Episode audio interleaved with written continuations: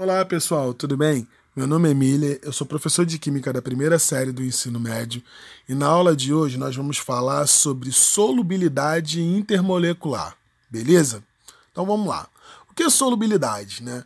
Partindo do princípio de que solubilidade é a propriedade física das substâncias de se dissolverem ou não em um determinado líquido, beleza? Então se ela é, se ela se dissolve, ela é solúvel. Se ela não se dissolve, ela não é solúvel. Beleza?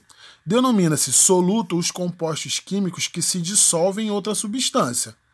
E solvente é a substância o qual o soluto será dissolvido para a formação de um novo produto. Beleza? Bom, além das propriedades do soluto e do solvente, dois fatores exercem influência sobre a solubilidade. São eles a temperatura e a pressão. Tá ok? Bom, a teoria da solubilização intermolecular indica uma coisa, que semelhante dissolve semelhante. Portanto, as substâncias polares tendem a dissolver outras substâncias polares. Já as substâncias apolares tendem a dissolver substâncias apolares. Beleza? Exemplo: quando a gente pega um copo d'água e bota uma colher de óleo dentro desse copo d'água, o óleo ele não se dissolve na água. Por quê? Bom, a água nós já sabemos que ela é polar.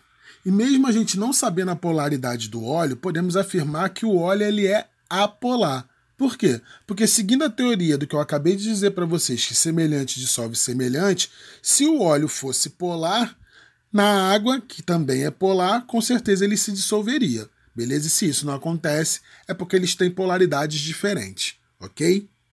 Já um outro exemplo de solubilidade com polaridades iguais é se eu pegar, por exemplo, um copo d'água e botar uma colher de álcool, por exemplo, esse álcool comum de dentro de casa.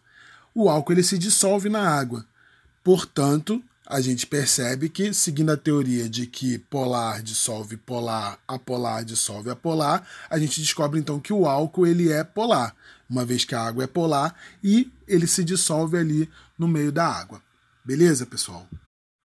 Outro exemplo é por que a gente não pode limpar pincéis de tinta ou até mesmo aqueles de fazer unha, de, de passar esmalte na unha, com água. Porque a água é polar e a tinta ela é apolar. Então por isso a gente precisa de solventes apolares para poder dissolver a tinta e assim poder limpar o pincel. Beleza, pessoal? Bom, pessoal, nossa aula de hoje encerra por aqui. Espero que vocês tenham entendido e até a próxima aula, tá ok? Grande abraço. Tchau, tchau.